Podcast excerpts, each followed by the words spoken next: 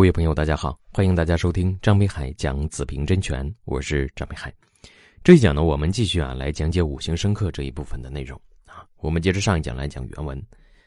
然以五行而统论之，则水木相生，金木相克啊。这里面就呃讲到了这种五行之间的一种相生和相克的关系啊。那我们再来看啊，以五行之阴阳而分配之，则生克之中。又有一同，这句话呢，就是讲啊，在五行当中，我们讲叫水生木，对吧？呃，金来克木啊，土来克水等等啊，这没有什么特别的。但是如果说把阴阳和五行结合在一起的时候，哎，这种情况呢，就又有不同的地方了啊，叫又有异同。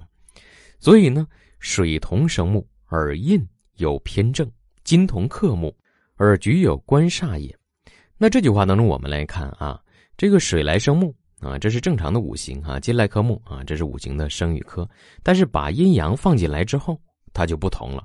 那么结合在四柱命理当中，我们谈叫四柱当中的食神的时候，对吧？你以木为核心的话，那水来生木，那水呢就是印寿啊。那金来克木啊，以木为核心啊，为日元的话，那金呢就为官杀。而在印寿当中呢，又有啊正印和偏印之说啊，在官煞当中呢，又有正官和七煞。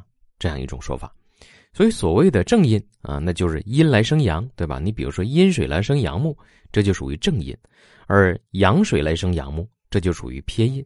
官煞也是这样的啊，你比如说这个阴金啊来克阳木，这就属于正官啊；阳金来克阳木，这就属于七煞啊。所以我们看食神当中，我们讲正偏这个概念，它实际上就是根据啊这个五行的生与克，同时再把阴阳结合在一起。啊，就形成了我们四柱论断当中啊，我们谈到食神的时候啊，就往往谈到说正的和偏的啊这样一个概念。印寿之中偏正相似，生克之书，克之福论。那这句话当中呢，所讲的叫印寿之中啊，就是正印和偏印啊，说这个正和偏实际上呢是相似的。那么这句话当中的相似，大家也可以理解啊，因为它在五行上来讲都是一样的，但是唯独差差在哪儿呢？就差在这个阴阳的不同啊。生克之书，所以你看阴阳不同，在生克上它还是不一样的啊，有特殊的点。那我们再来看啊，而相克之内一官一煞，殊特判然，其理不可不细想也。那阳位之意呢？我们谈五行的话，它就是相生，对吧？相克啊。那么这里面相生的有印寿，那么印寿也好，官杀也好，它的基本属性是相似的，但是呢。毕竟是一官一煞啊，因为阴阳属性的不同，所以呢，这里面好坏是有区分的，叫殊特判然，机理不可不细想也。所以这里面这种阴阳属性的影响，你不能够不细致的来进行分析。呃，所以在四柱命理当中，确实我们也是很呃，真正在分析的时候啊，确实我们也是啊，对这个事儿要区分的啊。那正印和偏印啊，正官和七杀，正财和偏财，它在食神的属性当中确实是不一样的。所以我们在论述的时候啊，这个一定要考虑的啊。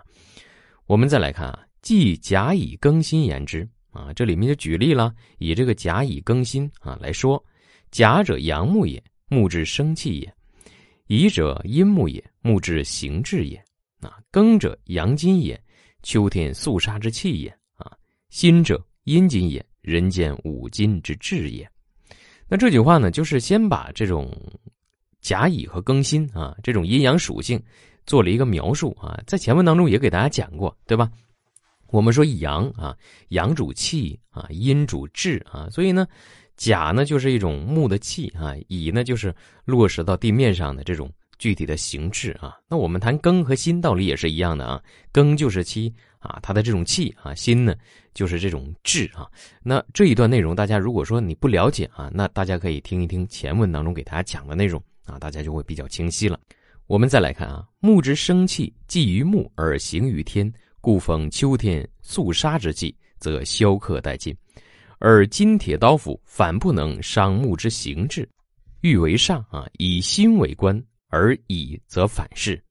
这一段的内容啊，谈到这个正官和七煞的这种影响，其实讲述的特别形象啊，特别好。我们可能很多朋友在学习的时候啊，就知道这个七杀啊，它的克制克力会比较强，说正官这个克力比较弱啊。但是它的原理是什么啊，那么在沈秀山的啊《子平真诠》当中啊，这一段就给大家做出一个呃非常详尽的一个解释啊。他所表述的含义呢，就是啊，你看甲对吧是气啊，这属于阳嘛，是一种气；乙呢就是一种志啊。那么对于庚和辛来讲也是这样的，那庚呢是一种气，而辛呢就是一种形质啊。所以呢，你看啊，甲木遇到庚金和遇到辛金不一样啊。甲木遇到庚金，这叫七杀。甲木遇到辛金的时候，这叫正官。那么七杀，它的克力显然是更强的，正官的克力要弱得多。那么究其原因是什么呢？啊，就是因为因为你气和气之间它是怎么样，能够更好的来进行对应啊，形成这种深刻的影响。而气和志之间呢，一个是在天呢，一个是在地呀，所以他们之间的影响相对来讲就要弱很多，或者说呢要慢一些。对吧？所以你看这个说阳克阳克的就很凶，而呃阴克阳或者阳克阴，它克的啊这个颗粒就比较弱。哎，你看这里面这个角度啊，给大家分析的啊特别好。欲乙则反噬，更观而心杀也。所以你看遇到乙木的话，道理也是这样的。那乙木它是形质嘛，对吧？那这个时候呢，你要想能够真正把它铲除掉啊，磕掉，那就用形质的东西，对吧？用形质的这个金来克它，你不能用这个阳性的气来克它。所以同性的事物之间，它们这种颗粒是最大的。好，关于阴阳生克的问题呢，这一讲啊，先为大家介绍到这里，感谢大家的收听，欢迎大家持续关注，谢谢大家。